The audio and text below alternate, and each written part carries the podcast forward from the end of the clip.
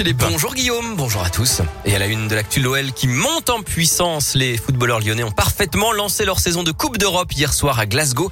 Victoire 2-0 sur le terrain des Rangers, un très beau but de Toko Ekambi en première période, puis un but contre son camp d'un défenseur écossais en deuxième mi-temps.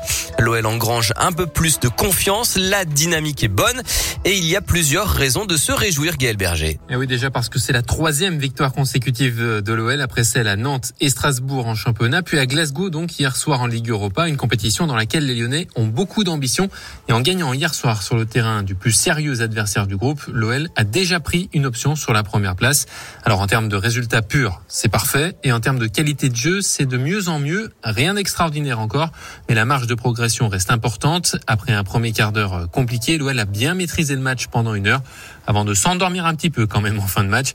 Hier soir, ça suffisait, pas de problème. Mais dimanche, il faudra faire encore mieux pour réussir un exploit sur la pelouse du PSG. Et oui, puisque les Lyonnais rentrent donc d'Écosse euh, dès ce début d'après-midi et passeront tout de suite au centre d'entraînement pour une séance de récupération. Puisque dès dimanche soir, ils iront défier Messi et Neymar au Parc des Princes. Kylian Mbappé, lui, est encore très incertain. Jérôme Boateng fait appel. Le défenseur allemand de l'OL a été condamné la semaine dernière à 1,8 million d'euros d'amende pour des violences sur conjoint en 2018. Il a toujours nié les faits qui lui sont reprochés. Déception pour la maire de Vaux-en-Velin, Hélène Geoffroy échoue à prendre la tête du Parti socialiste. Olivier Faure est largement réélu.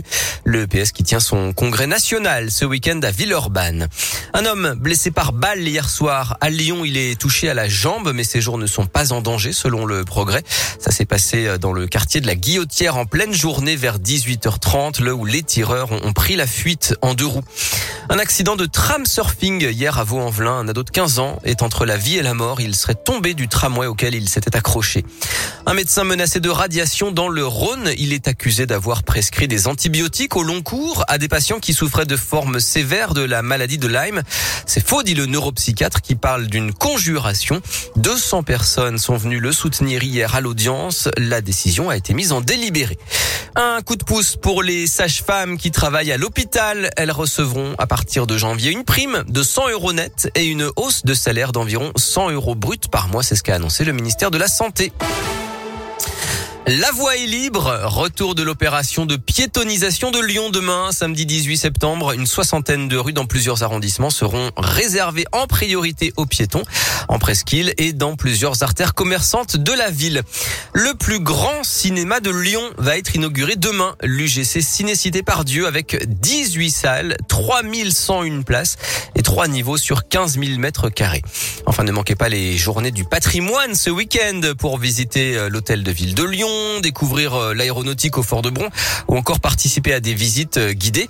Plus d'infos et une carte interactive dans la région également à retrouver sur radioscoop.com.